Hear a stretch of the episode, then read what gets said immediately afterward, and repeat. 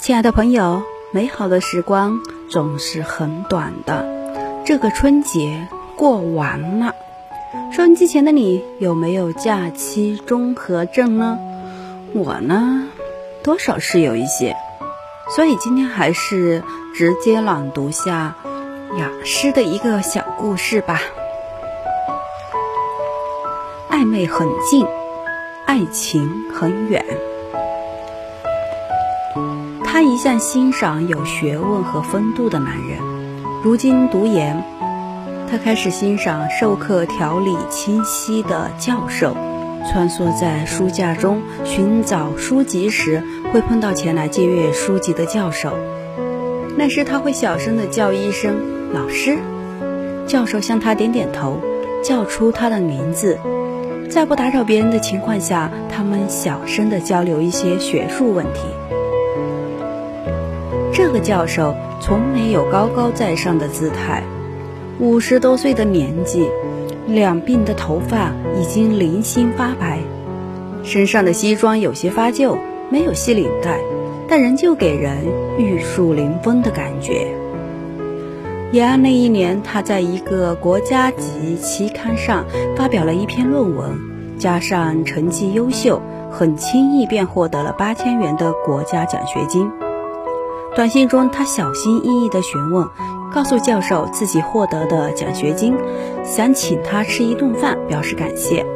教授没有同意一起去外面吃饭，而是邀请他周六下午到他家里去做客。是的，他忽然想起，教授有自己的家庭、妻子和孩子，而自己是他许多学生中的一个。那天下午，他搭乘地铁去了教授的小区。教授妻子围着围裙从厨房中走出，微笑起来，眼角便聚起了鱼尾纹。他的女儿大约比他小几岁。教授一边倒茶，一边说自己还有个儿子在国外留学。很普通的一个家庭，很普通的一顿饭。他在感动的同时，忽然兴致全失。真真的想要落泪。脱去教授那重身份，他只是一个平凡的丈夫和父亲。或许唯有平凡，才更容易维系一段细水长流的感情。毕业多年后，他一直留在本市。有一次在学校外面走，走到教职工那栋楼时，忽然看到教授从车里走出来。他奔跑到他前面，像以前一样叫了一声“老师”。教授在原地愣了一会儿之后，终于记起了他的名字。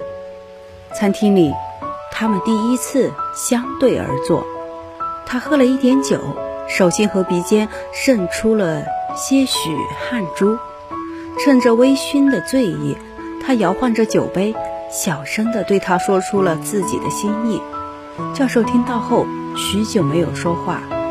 后来他告诉他，大约在七八年前，他曾与自己的学生相恋。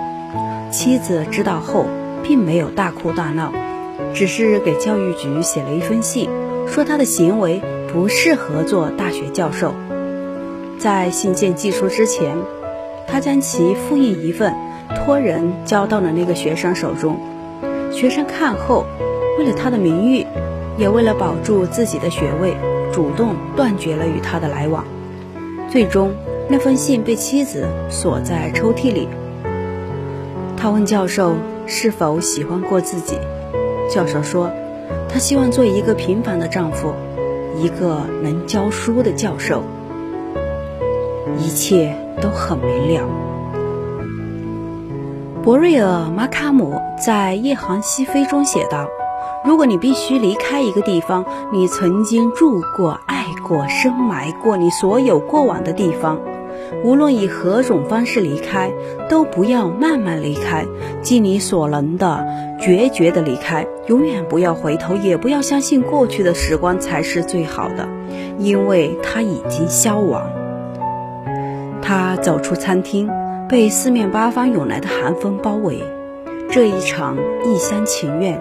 终于有了了结。爱情和美好，但不能强求。道理听了很多遍，你能做到几分呢？春晓独行，一直在您的身边。下周同一时间，我们再会。